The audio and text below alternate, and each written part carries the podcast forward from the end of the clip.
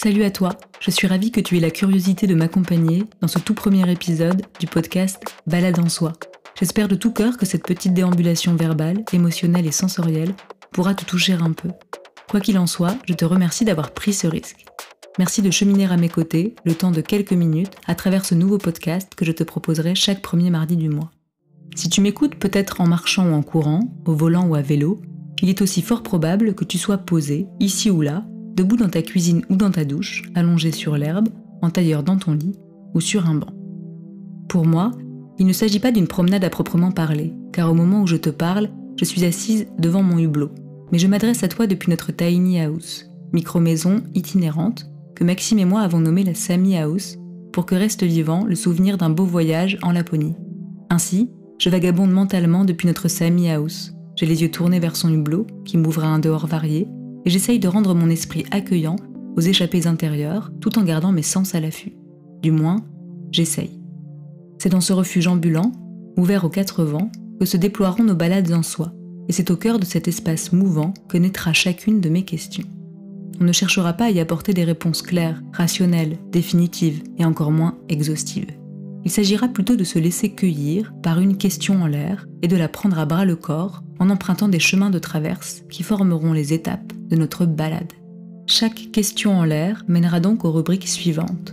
Celle que j'ai intitulée L'une dans l'autre ira à la rencontre d'une personne en particulier, une personne capable d'incarner la question posée.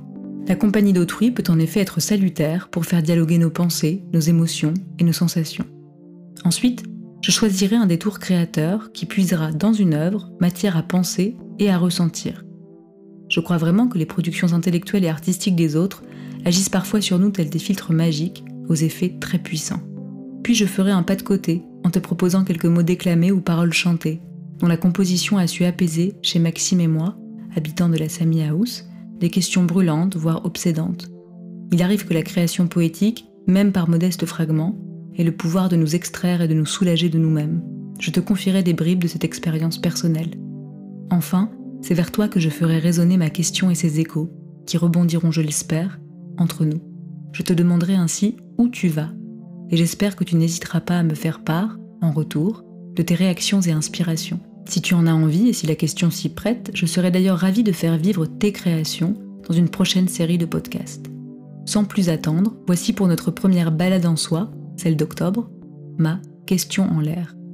Est-ce que tu aimes risquer ta vie? L'une dans l'autre.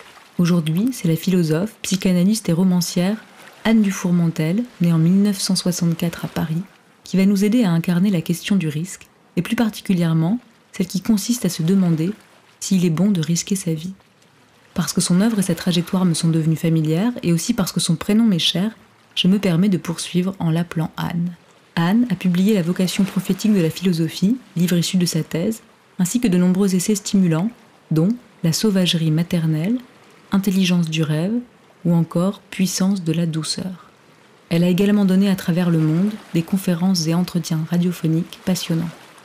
Anne est morte il y a maintenant 5 ans, le 21 juillet 2017, au large de Pamplonne, en essayant de sauver de la noyade deux enfants qu'elle connaissait bien. Âgée de 53 ans, elle a plongé, puis a nagé dans la Méditerranée, exceptionnellement agitée ce jour-là, avant de suffoquer. Les deux enfants ont pu être secourus. Les maîtres nageurs ont ramené Anne sur le sable, mais il était trop tard.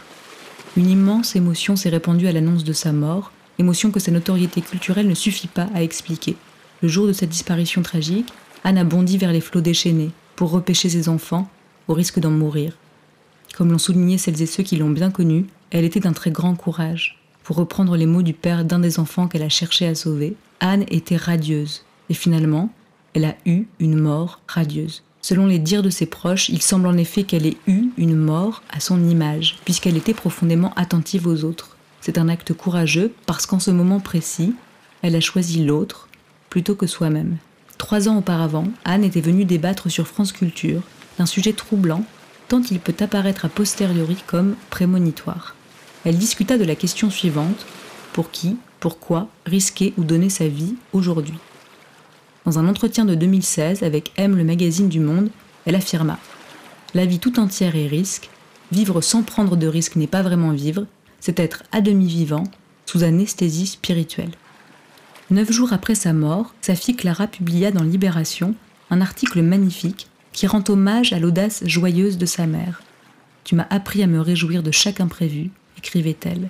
Tu m'as appris à dire oui, à plonger la tête dans l'invisible, et tu m'as donné une soif de vivre, une soif de célébrer la vie, qui m'habite inépuisablement et qui est au cœur de mon désir de travailler avec la scène. Deux ans plus tard, Clara Issé a sorti un album de chansons envoûtantes et libératoires, intitulé le monde s'est dédoublé. J'ai pris peur, j'ai crié que quelqu'un me vienne en aide, le monde s'est dédoublé, dit l'un de ses textes. Mais les six morceaux de cette EP sont surtout des talismans pour conjurer l'effroi. Et sa superbe chanson Fée magnétique célèbre la musique et la danse, tels de merveilleux risques à oser prendre, en vue de transcender joyeusement nos ombres les plus tenaces. Ainsi, Clara semble-t-elle née une seconde fois, dans l'esprit insufflé par sa mère, dont le souvenir reste si vivant. Anne disait aussi des êtres nés une seconde fois, je la cite, Ceux-là seuls sont vraiment vivants, vivants et libres, et cette liberté si ténue soit-elle est d'essence musicale. Détour créateur. Dans nos prochaines balades en soi, il arrivera le plus souvent que mon détour créateur ne soit pas directement lié à l'une dans l'autre, cette personne incarnant la question posée. Mais aujourd'hui, comment ne pas invoquer l'éloge du risque visionnaire Canne du Fourmentel, publié en 2011 J'évoquerai simplement par petits morceaux cet essai lumineux et inspirant, lui-même constitué de 50 chapitres courts et percutants, dont les titres révèlent la riche variété des questions engagées par l'appel du risque. Des titres qui attirent comme Eurydice sauvée, au risque de la passion, quitter la famille, comment ne pas devenir soi-même, risquer la variation, prendre le risque de l'enfance, ou encore envisager la nuit. Si tu es d'accord, allons donc nous ressourcer brièvement dans la saveur de cette pensée qui se déploie, à sauce et à gambade, pour reprendre une expression fameuse de Montaigne.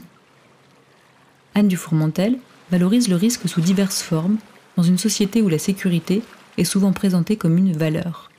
À ses yeux, risquer sa vie est l'une des plus belles expressions de notre langue qui l'a conduit à cette interrogation existentielle joliment formulée.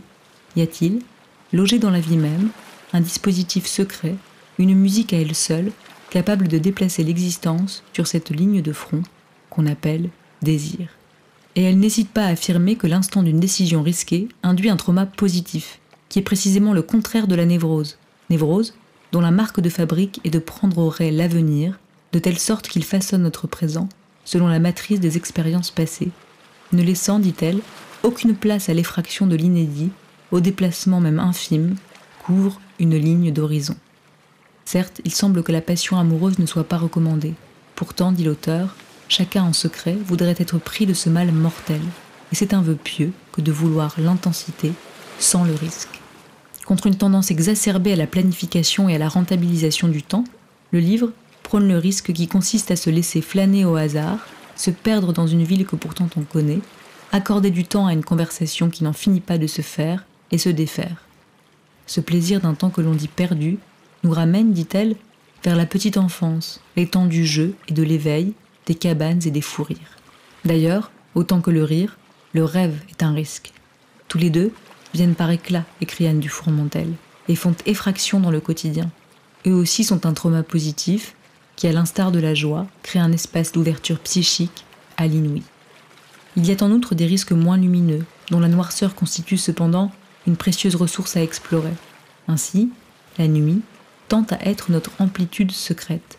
Envisager la nuit, c'est entrer dans l'errance d'Eurydice, cette nymphe de la mythologie grecque, descendue aux enfers après avoir été mordue par un serpent. Autrement dit, c'est connaître la non-résolution de l'énigme. Si la compréhension est parfois la conquête très pauvre d'un sens à tout prix retenu, les mystères nocturnes n'offrent quant à eux aucun autre point de résistance que leur propre densité secrète. Enfin, parmi bien d'autres risques abordés succinctement mais intelligemment sublimés, cet essai se penche sur la formidable énergie que peut déployer le retournement révolutionnaire d'une société engourdie. Risquer sa vie pour la révolution est constituant de notre humanité. Il ne peut pas, me semble-t-il, en être autrement, conclut l'auteur. Voici à présent mon pas de côté. Il s'agit d'un calligramme en forme de sablier que j'ai intitulé Éternité du risque brise le cercle à trois et bouscule le risque de courir à travers les autres sans te rattraper. Au-delà d'une chambre à soi, comme tu aimes, sens-toi au bon endroit, même gelé, rétréci. ose te dérober aux cérémonies qui noient le silence, disait Dalloway. Contre-parole, ta voix s'éclipse, telle une forêt respirant dans la nuit. Accueille l'obscur au lieu de l'aveuglante lumière des miradors. Sonde l'hiver, promesse d'aventure, territoire qu'on explore. Tes fonds marins densifient le corps du désir, le vent et les vagues t'empêchent de dormir. L'aube va colorer tes possibles, mais le temps, lui, se hâte comme un oiseau. Et ton âme a faim, lune, eau, vient, arrache une étoile à la noirceur, voyage-moi en dehors, renverse ce qu'est la peur de vivre, enfante mon sourire au pied de l'échelle, et que ruisselle une lumière entre les ruelles. La forme de l'eau se répand tout alentour du moi, déroule le fil de méchant bleu qui accoste au rivage de soi. Ces mélodies, sur l'écran noir, dévoilent une danse au bord de l'abîme. N'étouffe pas mes rêves doux et dignes dans les cales de nefs amarrées aux cimes. L'on aime poursuivre la poésie du risque ne se contente pas de rencontrer. Guettons vif, les deux astres ardents qui s'élancent au cœur d'un lieu si vierge d'être désaffecté.